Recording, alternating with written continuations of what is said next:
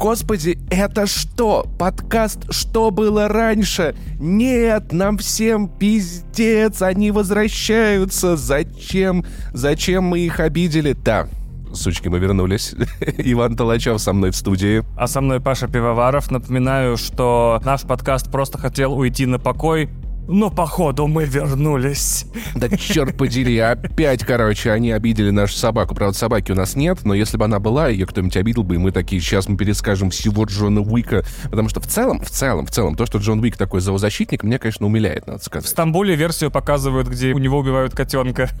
Нельзя такое показывать, чтобы котят убивали. Это так не бывает. Нет. Мне кажется, наоборот, на самом деле, фильмы, где что-то плохое делают с котами, там, там все меняют на собак, и и турки такие, да, все правильно, нормально, похуй. Турецкий Джон Вик, в самом начале грабители врываются в дом Джона Вика, видят котенка, такие, о, такой он милый. Прости, Джон, мы что-то попутали вообще. И они сидят, просто чай пьют два часа, короче, разговаривают про жизнь, типа. Да-да-да-да-да-да. Прости, мы что-то попутали, братан, типа. Я помню, когда-то, когда я был маленький, мне бабушка рассказывала э, новость из газеты про грабителя, который залез в дом, увидел там какую-то интересную книгу и, и так зачитался, что полиция приехала, его арестовала читающим. Я помню, мне его было так жалко. Я прям представил, как этот человек увлекся. Какая хорошая книга. Надеюсь, он попросил ее с собой в камеру, чтобы хотя бы дочитать, а то, прикинь, они такие вяжут его, только да погодите, блин, я не узнал, кто убийца. Какой кошмар. Убийца. А сейчас мы тебе покажем, кто там убийца. Тут рецидивист, короче, тут вот. Мы не знаем, кто убийца, но мы охеренно знаем, кто грабитель, между прочим. Я прав, на самом деле, надеюсь, что если однажды кто-то решит грабить меня, они увидят, какой миленький Санечка, отвлекутся, но невозможно не отвлечься, и все будет хорошо. Тем временем у нас Джон Уик — это легендарная франшиза для всех людей, которые любят пыщ-пыщ, бау-бау, взрывы-взрывы и все такое. Кия-кия. Да, который Ваня обожает. Я не долюбливаю скорее. Интересный будет факт, Вань. Это был первый раз, когда я хотел уйти из кинотеатра. Прям. А на какой части? На первой части. Потому что я понял, что мне настолько, блядь, скучно смотреть, как люди стреляют и бьют друг друга. Когда ты много играешь в видеоигры, и ты привык, что зрелищные драки — это то, что в чем ты участвуешь, смотреть на это со стороны как-то, я такой, ну, я не знаю. Ну, то есть я понимаю, трюки форсажа ебанутые, а Джон Уик прям как-то прошел мимо, и в итоге я так их и, и пропустил. Я не знаю, что было дальше во второй. Скорее всего, его опять обидели, он пытался мстить, я даже не знаю, что было в третьей. А я тебе расскажу, не волнуйся.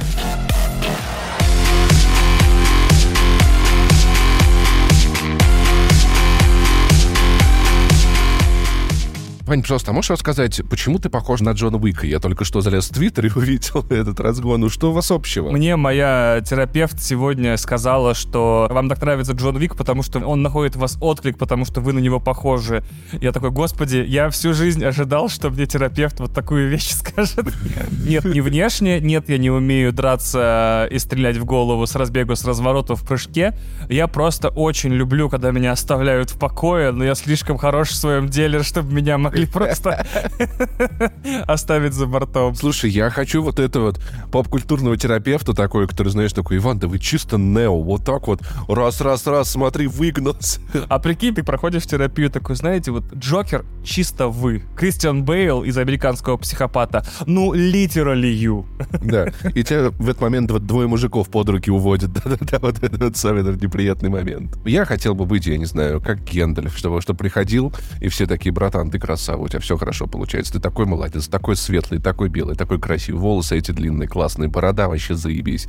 Я чисто Гендальф хочу быть. Да, на этой важной точке я хотел сказать вот что. Подкаст «Что было раньше» является passion проектом меня и Паши. Passion project. Да, passion project. Если вы хотите нас поддержать, то есть при условии, что вам нравится то, что мы делаем, вы можете сделать это кучей невероятных способов. А, какие-то вообще от вас ничего не потребуют. Например, можете просто продолжать слушать. У нас будут расти прослушивания. Мы будем вам благодарны за то, что вы уделяете нам свое внимание.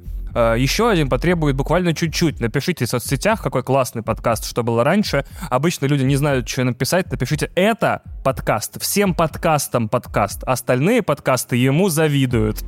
Вот, и все. Просто напишите вот так, и все. Ничего придумывать не надо. И дайте ссылку на нас. Ссылку на нас вы можете найти везде абсолютно. Самое лучшее, конечно, это чисто вот э, подкаст.ру, и там можно вот вести, что было раньше, будет ссылка, откуда все смогут перейти на нас. Да-да-да, вбиваете, что было раньше, там есть универсальная ссылка на все штуки вообще прям без проблем. Еще одна штука, как вы можете нас невероятно поддержать. Вы можете, вы можете поставить лайк, звездочку, оставить отзыв, 5 баллов, 5 звездочек, 6 лун, 15 солнц. Короче говоря, нажимайте все кнопки, кроме отписаться, которые есть на странице. Включайте уведомления. Вообще, э, не дайте э, себе пропустить наши новые выпуски, которых в ближайшее время будет много, они будут крутые, все будет замечательно. Э, пожалуйста, повысьте нам статистику. Чем больше отзывов вы оставите, чем больше оценок поставите, тем выше мы будем в рекомендательном сервисе, и, и новые слушатели будут приходить к нам еще быстрее, и рано или поздно это превратится в наш э, трансконтинентальный успех, где мы с Пашей будем рассыпать купюры из нашего вертолета над вашим городом. Пишите, в каких городах вы живете. Ну и, наконец, если вам прям вообще по кайфу то, что мы делаем, проходите прямо на наши страницы в Boosty и Patreon е и платите нам деньги, настоящие деньги. Мы, кстати, совсем немного просим. Наш подкаст маленький, карманный, поэтому мы подкаст-дискаунтер, мы Теле2, мы Ашан в мире подкастов. Ну это как-то где-то. э. Ладно, ладно, ладно, ладно. Мы, мы, мы МТС, мы азбука вкуса мира подкастов. Просто мы очень, ну, типа, недорого стоим. Мы такие, типа, ну зачем хорошие вещи будут стоить дорого? Не обязательно же так Вот, да-да-да. да. за эту мзду, которую вы нам заплатите каждый месяц вместе с новыми выпусками. Прям в один тот же день мы публикуем все в один день. Вы будете получать бонусные выпуски. Иногда это просто мы с Пашей будем разгонять по каким-то сериалам, играм или фильмам, которые мы посмотрели. Прям целый выпуск мы с Пашей. Кстати, если вам интересно, если вам интересно, вы прошли, допустим, God of War, у нас есть спешл, где мы обсуждаем сюжет э, God of War Ragnarok, прям вообще там 40 минут, все, что происходило, все, что мы думаем, теории, заговоры. Есть выпуск, где мы просто разваливаем Хогвартс Легаси, но не так, что прям жестко-жестко. Ну такие, ай-яй-яй, Хогвартс Легаси, да-да-да. Мы не то, что прям разозлились, это плохая игра, мы такие, ну вообще-то можно было, конечно, где-то получше. Есть выпуск, где мы обсуждаем постеронию судьбы. Роскошный выпуск, один из моих любимых вообще. Ваня супер плотно критикует вообще концепцию ностальгии в шоу э, на телевидении и про то, что ничего нового нет, и все старое, оно, оно сдолбало, поэтому вы уже можете пройти их послушать, кайфануть. Я думаю, что God of War как раз-таки многие люди сейчас, наверное, допроходят. Если не допроходят, то вам надо это сделать. А в будущем получить новые супер-пупер классные выпуски. Кстати, в этот раз у нас, поскольку мы в прошлый раз рассказывали про Теда Ласт, и мы не можем обсудить его, пока он не закончился, потому что, ну, мы не все серии видели. Так получается, когда сериалы выходят по одной серии раз в 28 лет. Э, Ненавижу эту схему. В этот раз мы расскажем вам про сериал «Мандалорец», первый, второй сезон. Как так получилось? Что это за маленький вообще такой пацан, который тусуется с Педро Паскалем? Неужели все наркокартели побеждены, что он теперь может носить шлем и летать в космосе? В общем, все, все, все. На этом, я думаю, с нашим необходимым плагом все. Не забывайте слушать «Не занесли», шикарный подкаст, лучший. Не забывайте слушать «Один дома». Если вам кажется, что нам кого-то в составе не хватает, слушайте «Горящий бензовоз». Там сейчас с нами Вадим сидит. Вот слушай, подкаст не занесли. Если вдруг вам хочется послушать, а как Паша без Вани, интересно, звучит? Вот, э, интересно, но с Максимом Ивановым. Да, если вдруг вам мало контента, вы часто моете посуду, гуляете с собакой, там, выкидываете мусор, э, проходя 8 тысяч километров в одну сторону, вот такая вот странная мусорка, то для вас будет много контента. Джон Уик, значит, великолепная франшиза, родившаяся в результате того, что один человек очень хотел написать очень крутой сценарий, другой человек очень хотел продюсировать собственные экшн-фильмы, еще два человека давно хотели переквалифицироваться из постановщиков трюков в режиссерах, и еще одного актера не было работы давным-давно, и, вообще все было очень плохо. И они такие, давайте, короче, все вчетвером соберемся, сделаем нормальное кино. Вот они его сделали, сделали ему сиквел, триквел, и сейчас выпустили квадриквел, и чтобы подготовить вас к четвертой части Джона Уика, которая вот это чудеса добралась до России и теперь может быть посмотрена вами в вашем ближайшем кинотеатре, мы хотели бы с Пашей ввести вас в курс э, того, что происходило в первых трех частях. Вдруг витиеватый, запутанный, комплексный сюжет Джона Уика вы пропустили. Поехали! Жил был Джон Уик. И у него была жена по имени Елена. У нее была неназванная тяжелая болезнь, не говорится какая. А она умирает от нее, Джон Вик горюет очень Блин, сильно. я, я думаю, это была волчанка. Это была волчанка, она постоянно говорила волчьи цитаты. Или он ей все время говорил волчьи цитаты, и она такая, прекрати, прекрати. В уличной драке все время побеждает улица. Джон, прекрати, мне так плохо. Но волчанка все-таки не волк, в лес не убежит. И она организует ему посмертный подарок. То есть после того, как он с ней прощается, курьер доставляет Джону щенка Бигля по имени Дейзи. Кстати, Дейзи это, кажется, женское имя, поэтому парня, парня натурально убили сучку. А, а еще Дейзи, Дейзи это такая видеоигра, поэтому, может, может быть, он просто Дейзи очень сильно любила. Это на самом деле не Дейзи, а Дейзи. Он целыми днями вообще, он даже не заметил, куда жена ушла. Он такой, что, где, где жена? Я это, мне катка с пацанами в рейд идем. Да, и пес, вот этот, которого подарила ему жена после смерти, должен помочь Джону пережить э, свою депрессию, а он проводит ее э, как настоящий вдовец. Он, в общем, катается по аэропорту, по взлетно-посадочной полосе на Форде Мустанге 69 года. 69 Nice. Вместе с собакой. Я считаю, что если ты вдов... если бы я стал вдовцом, не дай бог, конечно, я бы тоже научился водить, только чтобы по взлетно-посадочной полосе гонять на маслкаре. Вань, ну вообще-то туда нельзя ездить. Ты что-то что, не в курсе? Это вообще-то опасно. Так он же на заброшенном аэропорте ездит. Или ты думаешь, он прямо рядом с самолетами такой А мне казалось, что, что он, он заезжал нелегально вот в, в аэропорт, знаешь, вот в Звартноц, и ехал вот так вот на Боинг, и такой, если меня расставить, значит, я, у меня нет смысла больше А, он жить. играл в, в этом, в трусишку, в чикен с самолетом, да? Вот я или он засуну, я или он, да. И там красиво, там самолет взлетает, и прям вот колесо чуть-чуть задевает вот лобовое стекло. Джон Вик такой, сегодня я снова не умер. Этот день прошел зря. Знаешь, вот такой вот он. Только он с собакой в, в машине, это не очень хорошо. И собака такая, ты пизданутый, блядь, можно меня обратно в приют? Пожалуйста. В общем, на, однажды съездив в аэропорт и погоняв, Джон возвращается домой через автозаправку, где встречает, значит, троих незнакомцев, и один из них это Йозеф Тарасов. Это Альфи Аллен, который Теон Грейджой из «Игры престолов». И Йозеф, будучи, значит, русским персонажем, он такой, почем машина твоя? Джон такой, она не продается. Йозеф говорит, you want scandal now? Do you want who I am? Значит, I'm a famous Russian pop star, you know? Ночью трое, Йозеф и его друзья, вламываются в дом Джона, избивают Джона, угоняют его машину и убивают щенка. У меня один вопрос каждый раз, когда я пересматриваю первого Джона Вика. Джон Вик, человек, способный убить человека взглядом любого другого, его эти хулиганы бьют дома.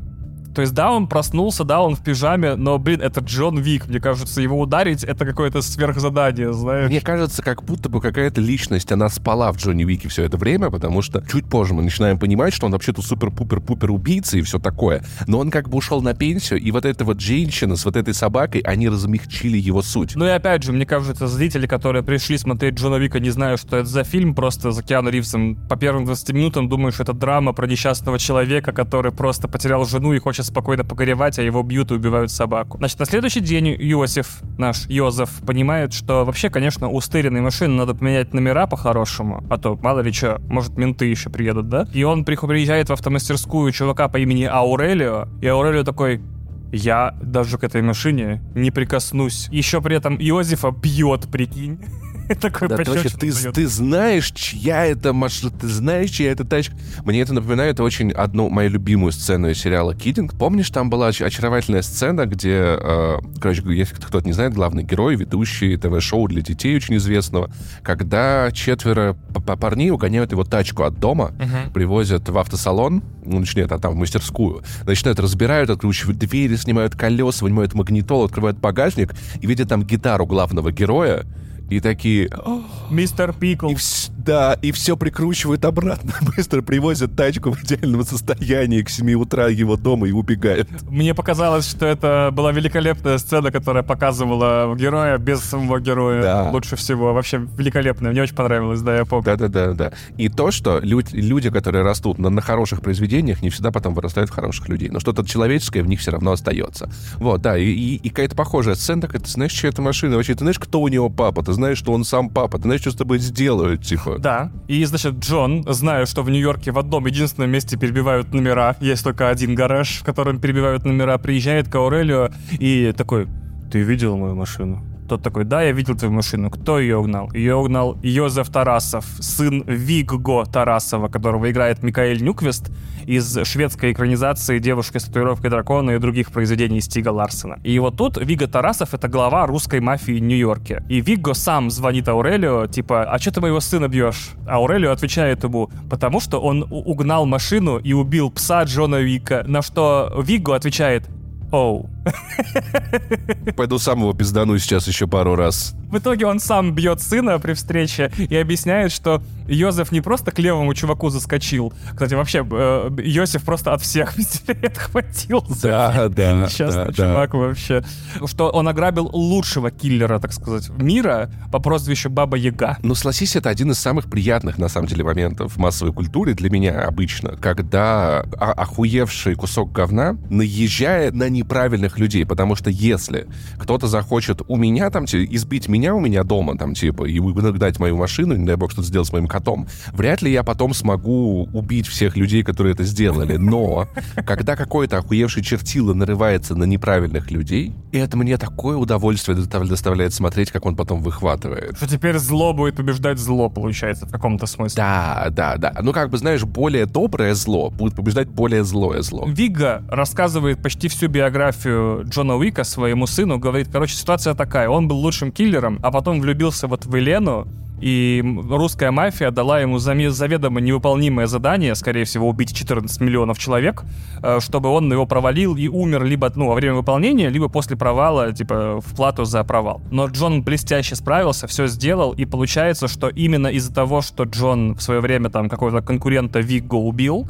у него теперь и есть собственная, ну, мафия, собственный синдикат, собственная банда. То есть Вигго всем, что у него есть, обязан Джону Вику. В итоге Вигго звонит Джону и, и говорит его, типа, можно, мы договоримся, поговорим как нормальные люди, ты не будешь трогать моего сына и так далее. Джон просто молча, молча кладет трубку. Фирменный стиль Джона Уика, потому что Киану Ривз, скорее всего, не очень любит читать, мне кажется, и говорить, поэтому Джонни Вики, он редко говорит дольше одной строки в сценарии. Знаешь, мне, мне кажется, на самом деле это написано специально. Помнишь, мне очень нравится в песне «Колхозники» у Кровостока вот эта строчка, э, описывающая персонажей, лирических героев этой композиции, э, которая звучит как слово весит тонн 10. Вот знаешь, вот есть такие люди, у которых вот одно слово, вот, вот мы с тобой этим, ну, 2, 3, 4 грамма, да, то есть мы, типа, накидали подкастик, вышел килограмм 4-5, типа того. А есть люди, у которых одно слово весит тонну. Есть вот у Джон Вик, у которого слово весит тонн 10 совершенно точно. Да, согласен, согласен. И чтобы как-то спасти сына, ну, хотя попробовать спасти сына, э, Вика посылает домой к Джону 12 наемников. Киану Ривз в самой первой экшн-сцене франшизы просто разматывает их по квартире вообще полностью. Узнав Узнав о судьбе наемников, Вигган назначает награду в 2 миллиона долларов за голову Джона Уика. Он даже лично предлагает те же самые условия, то есть 2 миллиона, наставнику и другу Джона Маркусу, которого играет Уильям Дефо. Маркус соглашается, но как-то неуверенно, по мнению всех зрителей. Джон же направляется в логово всех убийц в городе, отель «Континенталь», который обслуживает этот подводный, подводный, подземный, андеграундный э, преступный мир — и который строго запрещает заниматься профессиональными делами на своей территории. То есть на территории континентали убивать нельзя. Короче, это как в Сталкере, вот эти вот локации мирные, где нужно оружие убрать, чтобы туда зайти. Да-да-да, или хаб в этом самом, в, в Destiny или где-нибудь. Да-да-да-да-да, да, чисто. Вы там можете быть враги, но как бы это никого не волнует. Типа вышли, там снаружи поговорили. Вига вообще похер на все это. Он говорит, вот 2 миллиона за голову Джона Вика и 4 миллиона для тех, кто убьет его на территории континенталя. Но мы же, мы же с тобой знаем, что что принципы важнее денег, правильно? Ну, это зависит от, от, от того, а кого мы спрашиваем, Ваня, я тебе так скажу. Зависит да. от денег и от принципов, да, да. Я не продаюсь, но за деньги, да. Да, да, да.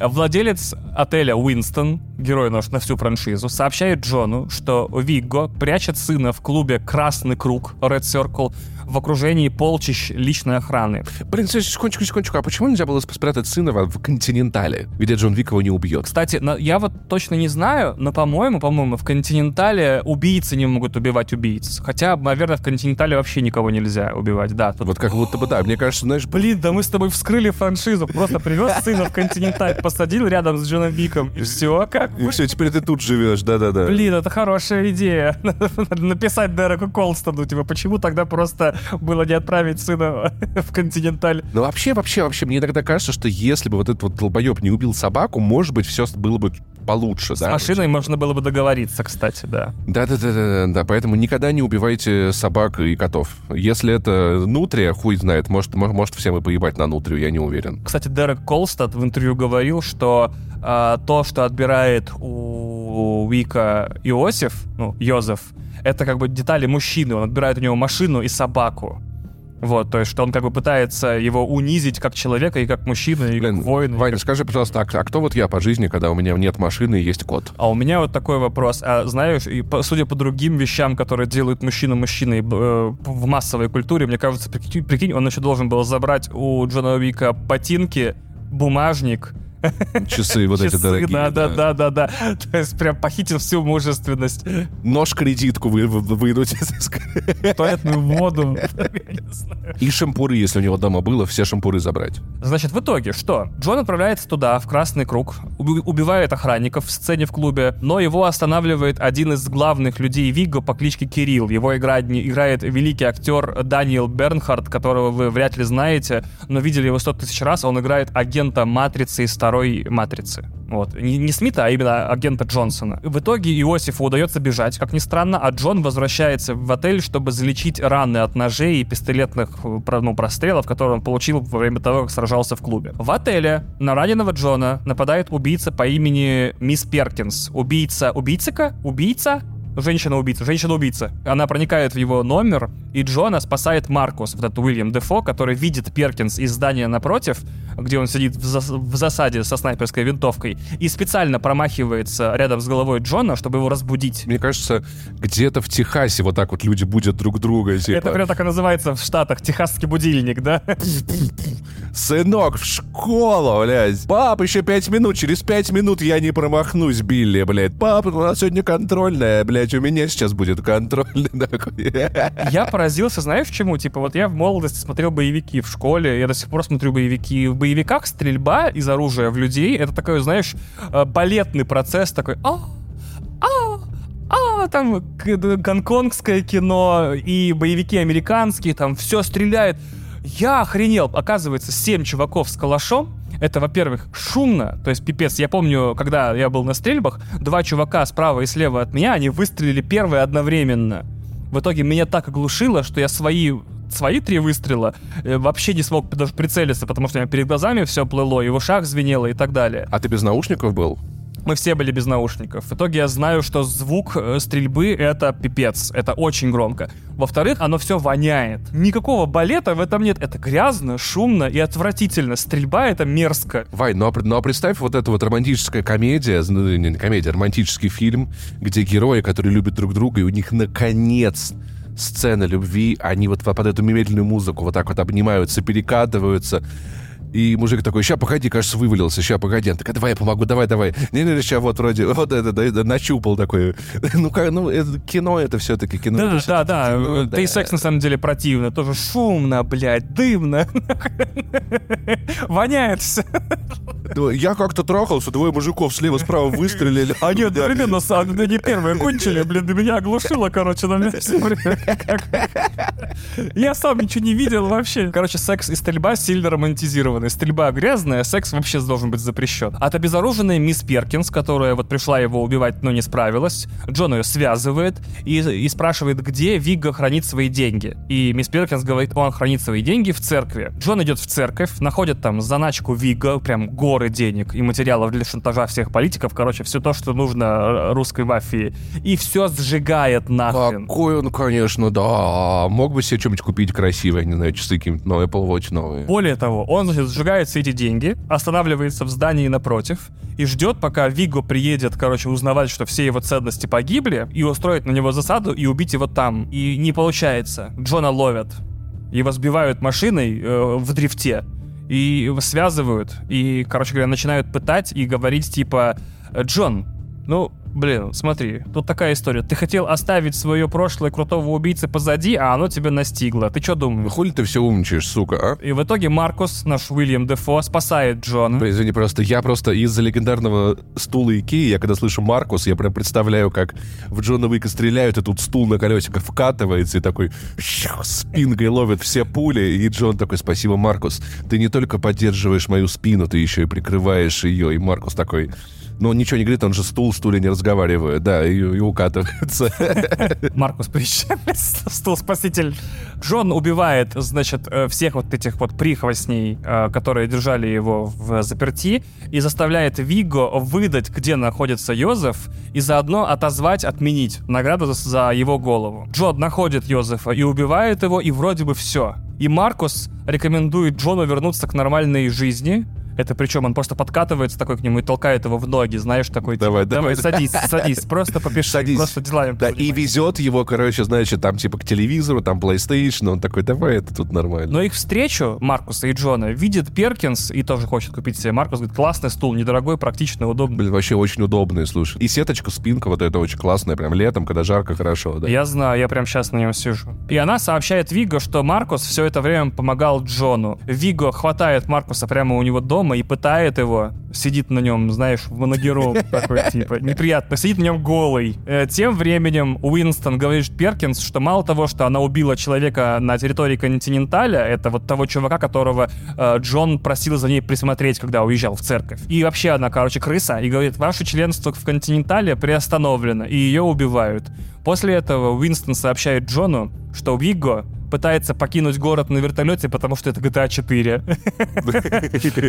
Босс вертолет, босс вертолет. Да, Джон приезжает, короче, на вертолетную площадку, дерется с Вигга на ножах, и они тяжело ранят друг друга. Джон убивает Вигга, то есть он реально вырезал всю верхушку русской мафии. И в итоге э, раненый Джон сидит э, рядом с машиной, которая только что врезался в стену, смотрит видео с Еленой на айфоне, а после вламывается в ветеринарную клинику, зашивает свою рану, забирает оттуда щенка Питбуля, которого должны были, видимо, видимо, усыпить. И идет по, самой, по той самой набережной, где у него было последнее свидание с, с женой. Конец первой части. Блин, прикинь, Питбуль такой, вау, так классно, мне наконец будет хозяин, я надеюсь, со мной ничего такого не случится, меня будут кормить, любить, я буду жить с ним до старости. Чуваки, которые писали сценарии к Джонам Викам, там они время от времени меняются, например, в четвертой части новые сценаристы, это заметно. Они такие каждый раз, когда приступают к новой части, они такие, как мы можем сделать неделю этого человека еще хуже, потому что каждая часть буквально на расстоянии пары дней друг от друга в итоге все четыре части это, по сути, ну, очень плохая неделя, очень плохого человека,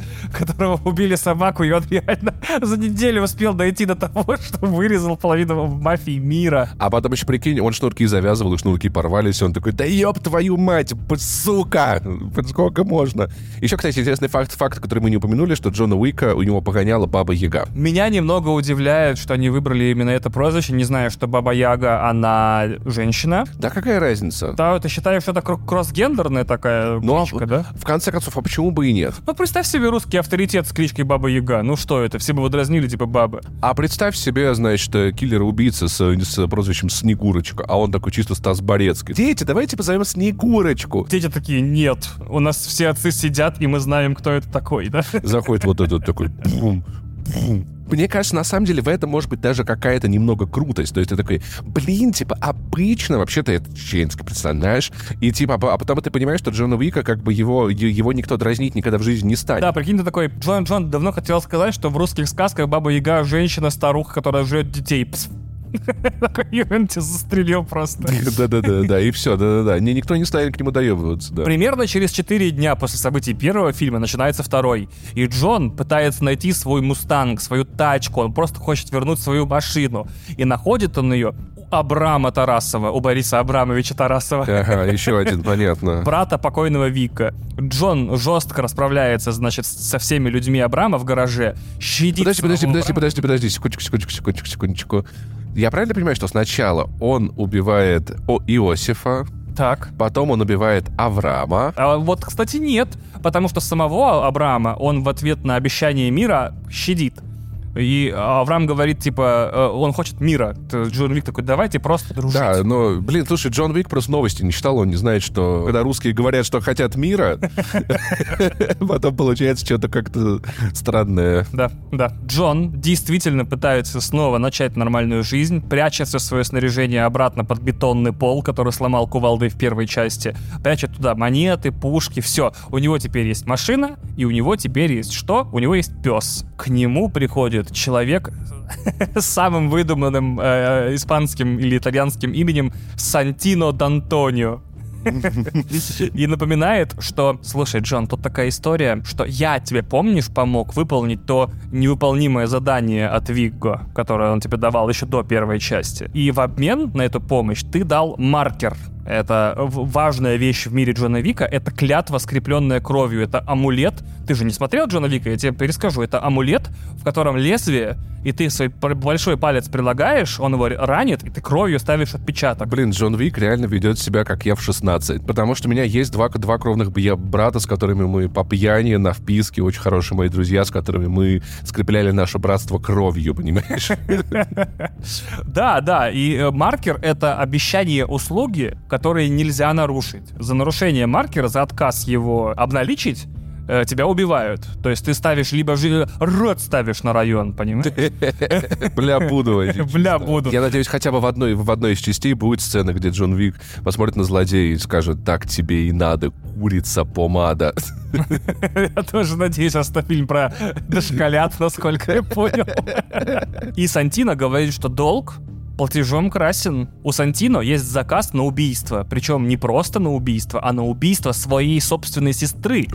Ой-ой-ой. Потому что Сантино является наследником мафиозного клана Д'Антонио и боится, что его сестра займет э, ну, высший пост в клане, вперед него. Но если с ней что-то случится, например, она там, не знаю, с тостером упадет, или ее разговор запишут украинские спецслужбы и выложат получасовой. Вот, если с ней что-то после этого случится, то как бы он станет лидером. Джон очень вежливо и очень спокойно, как человек, который либо прошел терапию, либо может убить человека, не знаю, газетой, отказывается и напоминает, что «Братан, ну я на пенсии, ну я все, я завязал. Блин, ну это не по-пацански, согласись, это не по-пацански. Это не по-пацански, если ты дал слово, ты должен его держать. Но в то же время ты дал слово, что ты завяжешь. Вань, Вань, секундочку, секундочку, секундочку. Первое слово дороже второго. Если бы Джон Вик дал бы маркер, вот этот клятву кровную, на то, что он не будет повышать пенсионный возраст, да-да-да, или не будет изменять конституцию, или будет два срока подряд, то там бы еще можно было. А тут он просто такой, я не хочу ничего делать. Блин, а прикинь, как будет, будет забавно, если Сантьяго, Сантьяго такой, Джон, но первое слово дороже второго. А Джон Вик такой, а я лесенку подставлю и все буквы переставлю. И Сантьяго такой, ну, справ... блядь, мне нечем крыть это расклад. В ответ Сантино, в ответ на отказ, он очень спокойно выходит из дома, идет к своей машине, открывает багажник, достает оттуда гранатомет XM9 или XM29, я не помню, который в Call of Duty есть, и просто разворачивает его в сторону Джона Вика, ну, дома Джона Вика, и взрывает нахрен дом Джона Вика из гранатомета. И машину, и дом, и все. Я бы на месте Джона Уика никогда бы больше нигде не жил, никогда бы не сводил домашних животных, потому что, типа, это пипец какой-то. Но вообще, на самом деле, согласись, что в корне своем Джон Вик, он опирается в один из самых самых главных э, мужских страхов. Да, страх не защитить близких тебе не защитить то, что ты любишь, то, что ты ценишь. Один из самых страшных фильмов, которые я видел в своей жизни вообще, «Под покровом ночи», братан, это один из самых страшных фильмов, которые я видел в своей жизни просто, где мужчина едет по дороге с женой и дочерью, на них нападают бандиты, и он ничего не может сделать для того, чтобы защитить их. Самые некомфортные ощущения от фильма, которые я испытывал, были в этот момент, и я понял, что это, конечно, это какая-то очень внутренняя, очень тонкая боль, да, того, что ты окажешься в ситуации, где ты не можешь защитить то, что тебе дорого, и те, кто тебе важен. И вот в этом плане Джон Вик, он очень в эту вот болевую точку тоже попадает. Потому что, если честно, если честно, я как обладатель маленького пушистого белого чудовища очень сильно боюсь, что его кто-то обидит, а я не смогу его защитить в этот момент. Я тоже обладатель маленького пушистого чудовища, я тоже хочу его защитить. Джон после этой бомбежки выживает и куда отправляется жить? В отель «Континенталь», конечно где Уинстон напоминает ему об обстоятельствах клятвы, что если Джон отказывается от кровной клятвы, он нарушает одно из самых нерушимых правил преступного мира. Мы узнаем два правила. Нельзя вести дела на территории Континенталь, и нельзя отступать от маркера. Кстати, мне нравится, что Джон Вик, все четыре части, они про правила. Типа, нельзя, э, типа, делать, ну, нельзя какать там, где ешь, и нельзя нарушать обещания обещания. Мальчики и девочки, сейчас будет лайфхак от, от 32-летнего дяди, который немного понял жизнь. Чтобы не нарушать обещания, постарайтесь не давать обещаний. Волчий подкаст, что было раньше. Потому что если в отношениях вы что-то пообещали, потом не сделали, это не классно. Не обещайте, если вы не уверены в чем-то, нахуй, на 108%. Говорите, посмотрим, подумаем, может быть, кто его знает. А если вы дали обещание, то держите за него. Джон все-таки решается встретиться с Сантино и получает заказ, прям официальный заказ на его сестру Джанну Д'Антонио. И Сантина, как бы я уже сказал, хочет занять ее место в так называемом высоком столе, high table. Можете переводить это как высший совет или правление кланов. Это э, организация, контролирующая мир убийств. High table, это, насколько я знаю, покерный стол с высокими ставками, что-то такое. Я э, плохо зна- знаю эту метафору. Освободиться, получается, место только если ее убьют. В итоге Сантина посылает Арес, немую телохранительницу, которую играет блестящая актриса-лесбиянка Руби Роуз, по легенде похожая на Максима Иванова. Да. Не по легенде, а по фактам. Ее отправляют следить за Джоном. Приехав в Рим убивать сестру Сантино, Джон проникает на ее вечеринку, и до этого, значит, успевает воспользоваться особыми услугами от отеля «Континенталь» в Риме. Дело в том, что отель «Континенталь», он не говорит слово «убийство». Там вообще не, никто не обсуждает дела. Мне нравится, что когда он приходит в отель «Континенталь» в Риме и такой, мне нужно подобрать костюм. Ему объясняют, что типа костюмы сейчас пошли блестящие, ему подбирают бронированный костюм, да? И когда он приходит к сомелье и говорит, здравствуйте, мне нужно что-то яркое, запоминающееся, вычурное, но эффективное, типа и так далее. И ему сомелье, разговаривая о винах, предлагает оружие, типа шикарный букет, там, взрывоопасный коктейль, там и так слушай, далее. Слушай, слушай, мне это что-то напоминает, знаешь, он такой, типа, вы хотите убить человека? Нет, я хочу реверси... Это, нет, это не убийство, это реверсивное рождение вы не понимаете, да? Я хотел напомнить, что это фирменная фишка Джона Уика, что убийства не обсуждаются как убийства. В четвертой части есть великолепная сцена, где на французском радио диджейка, которая раздает заказы на убийство, э, выдает их как радиообращение диджея в ночном эфире радиостанции, и количество игр слов со словом, например, beats, например, она говорит lay down your hardest beats on our, типа, track, типа, э, э beats это как бы ударные, и еще, значит, это как бы, ну, врежьте ему по морде. И еще она играет со словом хит, который одновременно заказ на убийство и радиохит. И там вот таких вот э, игр слов в одном ее монологе очень много, я дико кайфовал. Джон приходит на вечеринку этой Джанны, и она говорит, привет, Джон. Он такой, как обычно, Джон Вик здоровается. Кто-нибудь такой, Джон? А, а он такой, Джанна? И она такая, а, тебя мой брат прислал, да? Он такой, обидно, ну да. Угу. Она такая, нет, нифига, меня мой брат через тебя не убьет, я убью себя сама и перерезает себе вены. А Джон не очень понимает, что происходит, и просто стреляет ей в голову, короче. Что, да? Потому что он должен ее убить, иначе маркер не будет э, засчитан. А, я понял. Но вообще, вообще, вообще, по факту, согласись, он, он просто христианин, и он такой, я не позволю ей убить себя, она должна попасть в рай. И Джон уходит с вечеринки, и телохранитель Джанны, бывший убийца по имени Кассиан, узнает его в толпе и такой, что здесь делает нахрен Джон Уик? В итоге там просто мясорубка, что Кассиан вместе с охраной Джанны через катакомбы пробирается обратно из замка. Это самая, по-моему, если не самая длинная, то покажется самая убойная сцена, где он 80 человек убивает. Он просто идет, и к нему постоянно за ним погоня, и он всех убивает. Джону удается сбежать из замка, но в городе, в городе его находит Кассиан. И они продолжают, вот Джон продолжает убегать, Кассиан продолжает его догонять. Кассиан играет рэпер Ком, это чернокожий убийца такой. И они, короче, по ступенькам, по дворам, везде дерутся, знаешь, до какого момента? Пока они не падают прямо на крыльцо Континенталя. А, и такие, оп, что тут нельзя, а тут нельзя уже. А я, в, а я в домике, а я в домике. Такая, сука, а я в домике. Да, да, да. И, и они такие встают, отряхиваются, пожимают руки, заходят в Континенталь, идут в бар, садятся. И сосутся яростно, прям такие. Да, да, да. И в итоге, значит, в баре они сидят, пьют, и Джон такой, слушай, я все понимаю, но у меня маркер.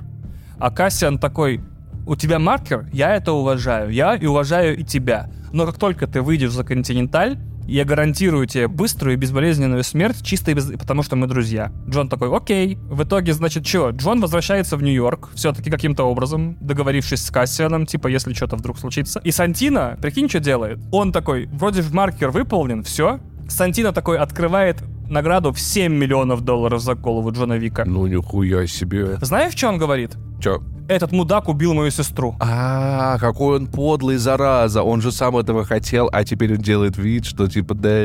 Вот. И в итоге, значит, куча наемных убийц нападают на Джона, он их всех убивает. И в итоге Кассиан тоже идет по этому заказу, находит Джона Вика, и они перестреливаются в метро. И Джон в итоге раненый, и он просит помощи с помощью специального обряда у Бауэри Кинг. Это король голубятни. Э, Что? Э, Извините, пожалуйста. Это, это, это Володин, блядь. А это нормально вообще вселенная Джона Уика, да? Я правильно понимаю? Ну что, голубизна или голуби?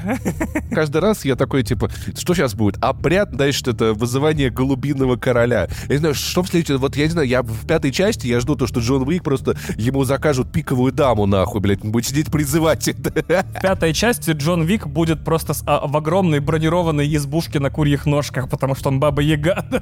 Да, потом пиковая дама придет его убить. А там зеркало будет, а он забудет про это, и она зайдет в избушку через зеркало, там будет, блядь, окей, хорошо, король голубей, да, такой...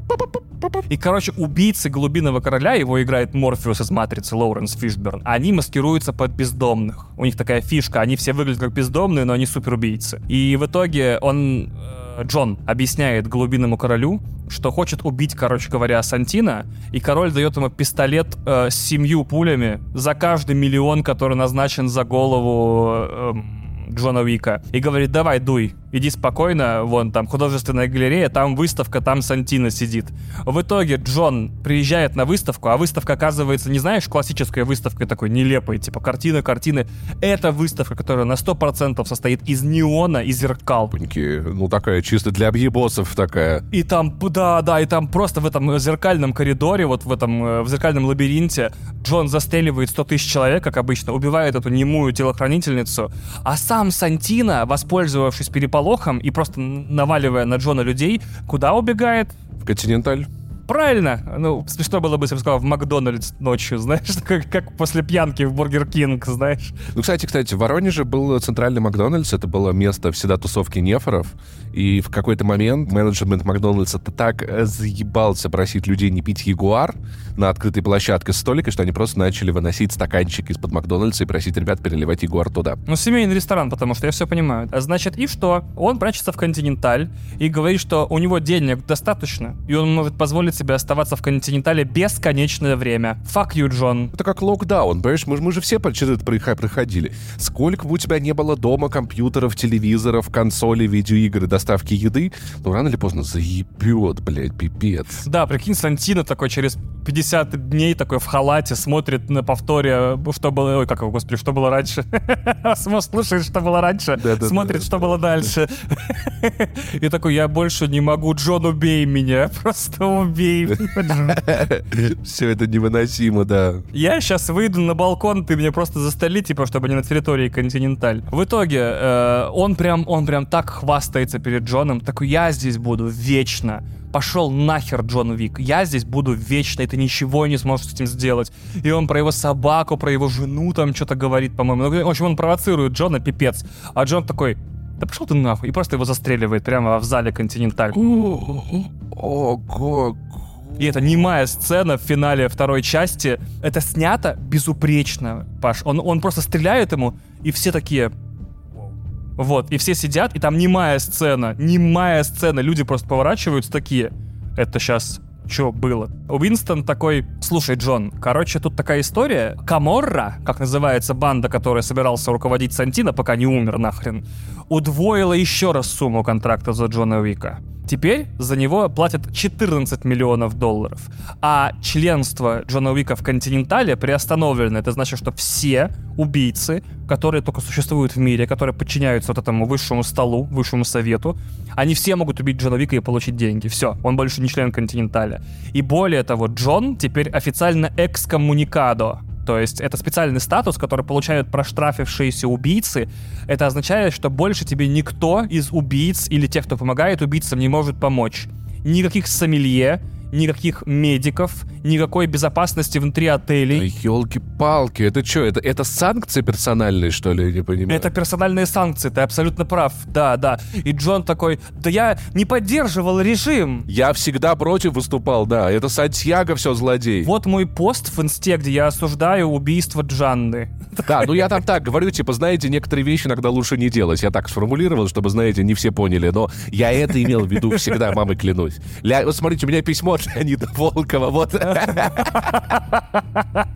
И Леонид Волков такой, я считаю, что с Джона Уика нужно снять экскоммуникаду. Да-да-да-да. Ну, потому что нам нужен прецедент выхода из экскоммуникада, потому что, ну, а в чем должен быть как бы обратный механизм, чтобы преступники понимали, что надо делать хорошие дела? Уинстон говорит ему, что как бы мало того, что у тебя нет дома, машины там и так далее, у тебя нету больше привилегий этого мира убийц, то есть твои монеты в обмен на услуги, на оружие, на медпомощь, на все больше никто не примет. Все, теперь и биткоины твои, да, типа не работают. Да, да, его за биржу забанили на бирже монет. И только благодаря тому, что Уинстона очень все любят и уважают, и из-за того, что Уинстон очень любит и уважает Джона Вика, он дает ему час до вступления экскоммуникадо в силу. И он говорит, вот ты сейчас жив только потому, что я за тебя поручился, но я смог выторговать тебе только час. Через час ты мертвец. Их разговор происходит в парке, и как только Уинстон говорит, что у тебя час, все люди в парке останавливаются и поворачиваются смотреть на Джона Уика. Типа, что все в этом парке, каждый человек — это убийца, готовый убить Джона Уика. Да пипец, там что, все убийцы, что ли? Я не понимаю. Да, людей это нормальных нету, да, каждый убийца. В итоге, второй фильм заканчивается на чем? У Джона Уика час до вступления экскоммуникада в силу, он и собака должны сбежать из Нью-Йорка.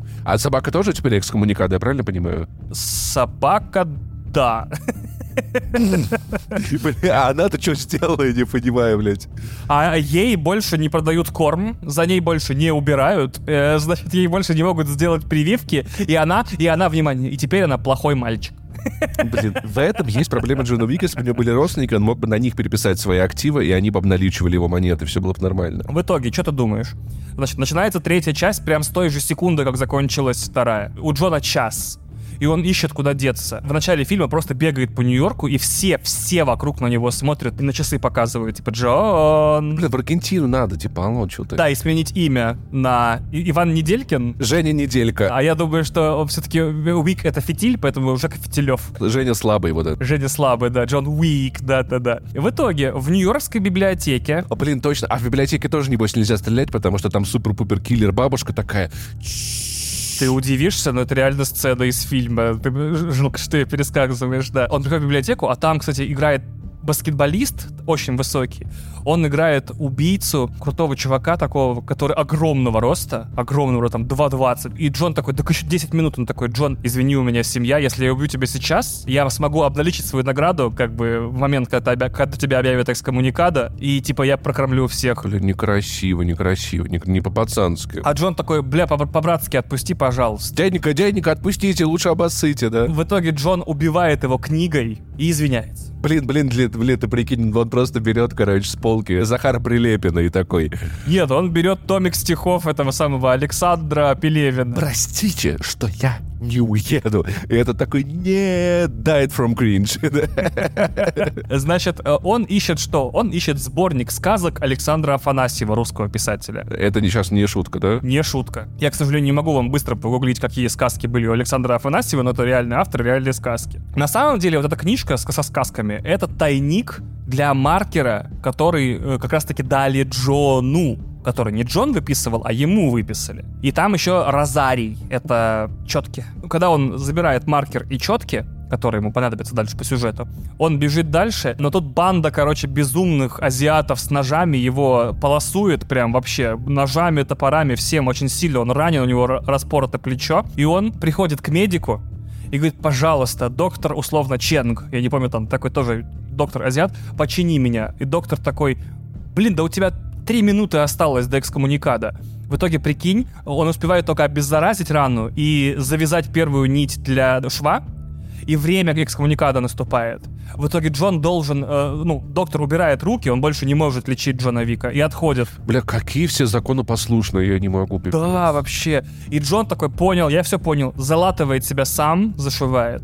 И доктор говорит, мне не поверят, что вы меня просто так оставили. И Джон простреливает ему, кажется, ногу. И теперь он экскоммуникада официально. Все, первый час э, который выторговал Винстон в конце второй части, закончился. Это, знаешь, на самом деле, на самом деле, в этом есть смысл, потому что мне кажется, что бандитский мир — это не живучая структура, потому что мало кто соблюдает правила. Все всех наебывают, никто никому не доверяет, и, наверное, вот э, бандитский мир в таком виде, как Джонни Вики, это единственный способ, ну, то есть сделать его устоявшимся институтом. Опять же, когда у тебя еще единственное наказание за, за нарушение правил — это смерть, то... А еще, кстати, кстати, кстати, кстати, кстати, сейчас будет хорошая мысль, наверное, кто-то ее озвучивал, я... Мне как будто я где-то ее читал, и я про нее забыл, и мне кажется, что сейчас, что это моя мысль, что Джон Уик — это лучшая в мире экранизация видеоигры, только видеоигры не существует. Существует, но это тактическая стратегия, называется Джон Уик Хекс. Да. Окей, ну ты, ты понимаешь, о чем я? Что это как, как будто экранизация какого-то шутера, знаешь, и Hitman, и Call of Duty, там, и все вместе, да, он, то есть это в целом видеоигровой движ как будто. Абсолютно согласен, да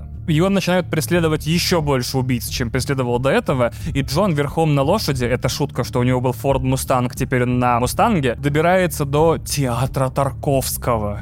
Это выдуманное заведение, его не существует, но театр Тарковского, в нем находится резиденция банды под названием Руска-Рома. Это славяне-цыгане, в общем, славянская мафия Нью-Йорка. И Джон просит главу этой группировки, директора, ее играет Анжелика Хьюстон, очень крутая актриса. И он говорит, вы мне обещали, я часть этой банды, я из Руска-Рома, я дитя Беларуси. Да, это, это цитата. Вот, я белорус, и меня зовут Джордани Йованович. Ну, типичное, кстати, белорусское имя. Меня зовут Слава Комиссаренко, знаешь, типа. Да-да-да-да. Они ему такие, ну-ка, кажи Шушеншина. Скажи поляница. Ну и Джон говорит, короче, вы моя банда, вы моя бригада, и вы обязаны мне за все, что я для вас сделал, а, мне нужен корабль на Касабланку.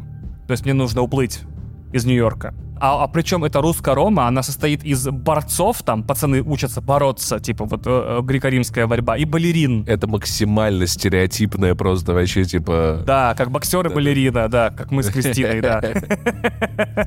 И прикол в том, что, кстати, э, один из спин Джона Вика, который сейчас запущен, будет называться «Балерина», и там будет одна из женщин-балерин из русско-рома, главной героиней новой франшизы, которая будет спин Джона Вика. В итоге, знаешь, кто приезжает в Нью-Йорк? Кто? Кто? Некто по имени Аджудикатор. Армянин?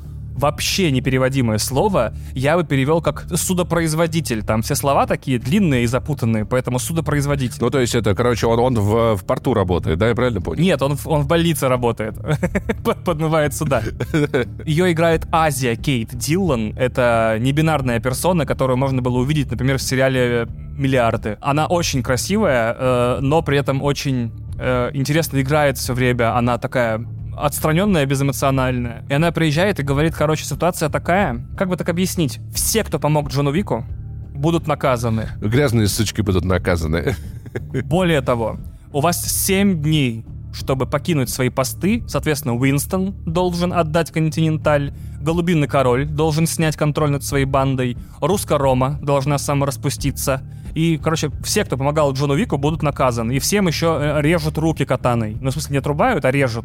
Ебать, какая-то бюрократия пошла какая-то просто. Мы требуем, чтобы все, кто помогал Джону Вику, шли в отставку. Это вообще-то незаконно, мы будем судить. А, а Винсон такой, я апелляцию подам, Верховный суд, бич, но я СПЧ выиграю. Да, кстати, да. Джон прилетает в Касабланку, в Марокко, и приходит в местный континенталь. Так мы узнаем, что континентали есть не только в Европе и в, и в Штатах, но и... А интересно, есть ли в Таллине континенталь, и называется ли он континентален. А если в Германии, в Кёльне, континенталь, например? А, а в Израиле точно есть континенталь Авив. Это континенталь Авив. А, и он встречается с управляющей отеля «Континенталь» в Касабланке, которую зовут София. А, Софию играет Холли Берри, и у нее совершенно невероятные две э, немецкие овчарки, которые помогают ей в ее боевых сценах. И Джон показывает Софии медальон кровной клятвы, вот этот маркер, и просит вернуть долг. Она такая, что тебе надо? Он такой, ты не поверишь, я хочу найти главу этого высшего стола, высшего совета. Я хочу найти того, кто управляет всеми нами, чтобы с ним поговорить. София, короче, вместе с Джоном Виком убивает пришедших бандитов и э, приводит э, Джона к своему бывшему начальнику Берраде. Это Брон из «Игры престолов». Беррада объясняет, что Джон найдет старейшину только если будет бродить по пустыне, пока его не оставят силы, и после этого продолжит идти, тогда он найдет старейшину. То есть старейшина всегда является путником э, на волоске от смерти. То есть он, он живет в пустыне, найти его невозможно, и все находят его в обессилевшем состоянии, и убить его никто не может. Бирада требует награду за свою информацию и говорит, отдай мне свою собаку. Кстати, я сейчас погуглил, все-таки это не немецкие овчарки, это бельгийские малину. А, ну тогда ладно, тогда жалко, тогда они наверняка не участвовали в этих преступлениях, да. И она говорит, нет, я тебе ничего, ничего не отдам, и собаки мои, и Беррада стреляет в собаку. А, да ёб вашу. Но на собаках пуленепробиваемые жилеты. О, вот об этом Джон Уик не подумал, конечно. Он да. такой, ого, собаки в жилетах, нифига. А у собаки еще пулемет из хвоста сейчас этот, блядь, раздвинется, она такая тра та та В итоге они спасаются, собаки грызут, и причем очень страшно грызут всю охрану э, Беррады. Причем это страшные сцены, там тренированные собаки. Из истории о съемках прикольно было, что помимо того, чтобы тренироваться для, ну, боевых сцен, Холли Берри еще тусила с этими двумя собаками, просто, короче, сидела с ними там на диванах, играла, чтобы они привыкли к ее запаху и ни в коем случае не бросились на нее на площадке. И она говорит, самые добрые собаки, но по команде они могут хватать актеров, каскадеров, и не просто, типа, разрывать, а делать такое рвательное движение, вот такое рывками. А, а, а, в кадре это выглядит ужасно, Паша. Я очень боюсь собак всю свою жизнь. И вот когда собака хватает кого-то за промежность и начинает вот такими рывками тянуть раз 15 в кадре, мне становится очень плохо. Хочешь милую особенность собак? Им очень нравятся пищащие игрушки всякие, там шарики, мячики, всякое такое. Возможно, я не могу это утверждать, потому что когда они хватают добычу где-нибудь в дикой природе, она тоже пищит, когда, когда умирает.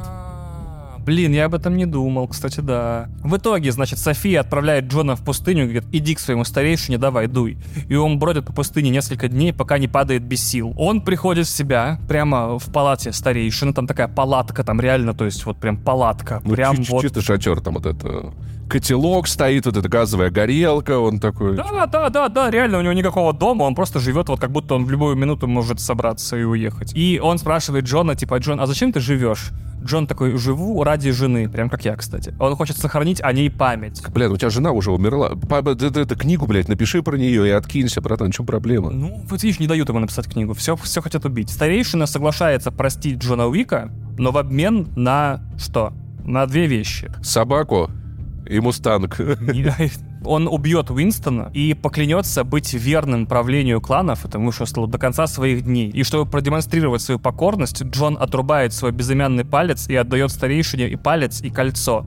Прикол про палец заключается в том, что, например, когда они писали третью часть, они такие, блин, мы сейчас Джону Вику палец отрежем, а в четвертой части у нас 100 тысяч уйдет, чтобы его везде замазывать, типа. Это правда, кстати. В четвертой части палец везде замазан, да. Тем временем наш э, судопроизводитель, точнее, судопроизводительница или судопроизводительная персона. Короче, этот, как его, это, блин, мне кажется, это, это, это пристав. Тебе не кажется, это пристав? О, пристав, хороший, давай так. Пристав нанимает убийцу по имени Зира, которого играет Марк Дакаскас, и его банду безумных ни, этих самых поваров-убийц, они повары-убийцы. Безумные повара-убийцы. Мне это все напоминает, знаешь, как будто это, блин, это, это альбом Дженейр, знаешь, вот это, типа гейши-ниндзя-убийцы, знаешь, вот это. Да, вот, да, типа. да, там вот повара-убийцы и их глава Зира, да. В итоге эта банда ходит, наказывает всех тех, кто помогал Джону Вику, и что ты думаешь, Джон Вик возвращается в Нью-Йорк, узнает, что за ним охотится, охотится Зира, и куда он отправляется? Континенталь. Все верно. И он такой сидит в Континентале. Подожди, подожди, хочешь сказать, а в этот момент Джон Вик, он уже не вот этот антаблявлиада, или как его там типа? Экскоммуникада. Все еще экскоммуникада, конечно. Но его убить никто не может. И он приходит, значит, там наверху сидит Пристав и Уинстон, наверху на крыше отеля. И Пристав говорит,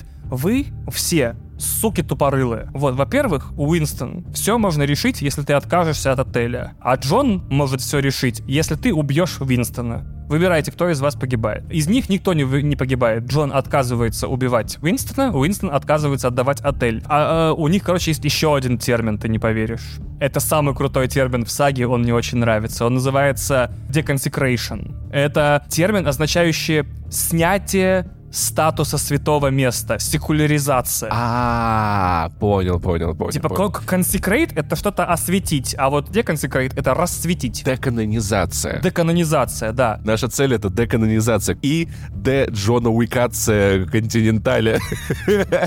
Ну, вообще, это термин, вот секуляризация, перевод из религиозного и святого в светское и бытовое. То есть теперь Теперь Континенталь — это просто тупо отель. На букинге можно за- забронировать. А она такая, а теперь вот наша страница на букинге. И Винстон такой, нет, господи, это приедут дети, блядь, русские, все вот это. И это им надо, о, завтрак вот это вот делать, все включено. Господи, зачем ты? Да убей меня лучше, зараза. И что ты думаешь? А, Она отправляет так называемую армию высшего стола. Это армия наемников, это 35 мужиков, все из которых, все в пуле непробиваемой броне. Причем не просто в бронежилете, у них маски, шлемы. Когда в GTA 5 они банк грабили где-то вот в этих... Да, вот такие прям закованные. На ней как бы не кевлар, а она как будто она сама сделана из карбона, то есть пули отскакивают. И Джон в результате очень длинной трехактной экшн-сцены, где он, короче, идет на них с пистолетом и понимает, что пистолет не работает. Он возвращается такой, мне нужно что-то получше. Ему дают дробовик, он такой, пау-пау-пау-пау. Он тоже не работает. Он такой, мне нужно что-то побольше. А прикинь, они все это время так ме- ме- медленно идут спокойно. Джон Вик такой, ёб вашу мать, заходит обратно. Дайте мне следующий выходит, стреляет, а они такие, тум, идут такие не спеша. В итоге Джон Уик убивает всю эту армию. Подожди, используя что, подожди? По-моему, последнее оружие, которое он использовал, это Бинелли М1012. э, Дробовик такой с длинным стволом. Балдеть, балдеть. При, при этом напоминаю, что в, в отеле нету света, и включена только пожарная безопасность, которая почему-то в этом отеле это зеленые лазерные лучи. То есть вся финальная экшн-сцена Джона Уика это Джон Уик 1 против армии карбоновых солдат, которые полностью, говорю, в пластике закованы, э, в, в темном зале, где только зеленые лазерные лучи светят. И в итоге что? Джон Уик поднимается обратно на верхний этаж и такой, ну чё, пристав, нет у меня телевизора, ничего ты у меня не отберешь за долги. Судья говорит, э, что э, Уинстон сохраняет за собой статус управляющего, сохраняет за собой отель, но Джон Уик — проблема. Теперь выбор такой. Уинстон должен убить Джона Уика. Что делает Уинстон? Он разворачивается к Джону Вику, стреляет в него, и Джон падает чуть ли не с шестого этажа на землю. Да он же не умер, мы знаем, да? Да, и пристав говорит, типа, спасибо, Уинстон, решил нашу проблему, с тебя все вопросы сняты, я улетаю, пока. Тело Джона Уика, побитое, привозят к кому? Не в Континенталь, Паша, ты не угадаешь. Тому доктору, которому он коленку прострелил. Нет, к голубинному королю. Ага. Причем он, он весь в шрамах, потому что когда его наказывали, ему посекли лицо катаной. И голубиный король говорит типа, эй, Джон, у меня есть классная идея. Короче, мне вот вся эта ваша херня с терминами, вот этими, фу, вот это вот деконсакрализация, вот это все, вот это вот что, как будто я, не знаю, про, программу специальной военной операции читаю, что за херня вообще. Он говорит, все это херня, Джон. Я предлагаю одно простое слово, кстати, это цитата из фильма, я предлагаю войну. О, да ты что? И Джон такой, подожди, подожди, а тебе можно называть специальную операцию по устранению Джона Уика войной? Да, вот. И он говорит, как, как насчет Джон Уик? Мы отправимся на войну против высшего совета. И Джон Уик поднимает большой палец, и на этом третий фильм заканчивается. Обалдеть, обалдеть. Слушай, главное, все началось с одной собаки. Одна собака. Да, меня это тоже удивляет. Уж учитывая, к каким последствиям приводит четвертый фильм, я правда удивлен, что просто не стоило трогать собаку, серьезно. Учитывая на самом деле, что отношение Джона Уика с его псом, я хотел бы назвать это эффект папочки. Кстати, кстати, кстати, кстати, э, это также, также называется система управления в Российской Федерации. А вы что думали, мы не пошутим про это? Мы, мы пошутим. Ну шо, Ваня, я хочу сказать, что я теперь жду пересказ четвертой части. А может и схожу в кино, а может и не схожу в кино, не знаю. Но звучит, конечно, как-то очень схематозное кино, знаешь, у Да, которого да, не столько есть место эмоциям, сколько есть место вещам, и связи между ними достаточно прямой. Я не знаю, это как, это как поезд, понимаешь, который вот едет по этим рельсам от станции к станции, от станции к станции. Ну, я бы так объяснил. Э, Придумывают, например, э, создатели четвертой части сцену. Есть классная идея, там машины на триумфальной арке двигаются по кругу. Что, если бы там была перестрелка, но все, кто зазеваются, их собьют машины? Да, классная идея. А как мы отправим Джона Вика в Париж? Ага. А, ну, наверное, вот так. А как, а, а почему он должен там драться? Ну, потому что его ищут. То есть, мне кажется, в Джон Вик пишется от боевых сцен к сюжету, а не от сюжета к боевым Да, да, вот он, знаешь, вот как будто есть эти бусинки, вот и вот, вот сюжет, он чисто что-то их связывает. Блин, на самом деле, понимаешь, это вот это, это, это создатели еще не видели площадь героев в Тбилиси, вот это развязка пипец. Вот там бы на боевую сцену я посмотрел бы. А что там? Ты когда-нибудь будешь в Тбилиси, ты, тебе, тебе надо проехать, ты поймешь, там многоуровневое кольцо с развязками с, с, с, с пяти сторон, где просто невозможно не запутаться. Это, это, это потрясающее место и красивое, футуристичное очень, поэтому советую тебе как-нибудь приценить. А я надеюсь, вы, ребят, если не посмотрели еще Джона Уика, то посмотрите и теперь будете в курсе, что происходит. Если посмотрели, может быть, вы теперь вспомните и поймете, что это было, к чему там типа отсылки, откуда вообще все началось. Вот. И главное, просто не обижайте э, домашних животных, они ни при чем. Если вы залезли в дом к человеку, который отказался вам продавать машину, хотите укра- украсть машину, не трогайте вы ни котика, ни собачку. Лучше от этого нахуй никому не станет никогда в жизни. Вот никому. Вот. А э, проблем можно завести очень много. На этом пересказ Джона Вика заканчивается. Спасибо вам за ваше внимание. Мы надеемся, что те, кто собирались на четвертую часть, освежили первые три. Идите спокойно. Фильм потрясающий. Мне очень понравился. До встречи в следующем выпуске. До встречи в следующем выпуске, который выходит уже прямо сейчас. Да. А, потому что у нас супер-супер мега дроп, поэтому мы просто перескочим туда, вы перескакиваете туда. Короче, посмотрите хорошее кино, а, любите ваших кошечек, собачек, не обижайте э, баб як, и если кто-то вам не хочет продавать машину, да и хуй, ну купите другую, блядь, в чем проблема, ребят. Давайте, живите на чили, на расслабоне. Знаешь, мне кажется, а, они э, сильно все перепутали. Они забыли, что Джон Уик не Баба Яга, а Кощей Бессмертный. Красиво, брат, красиво.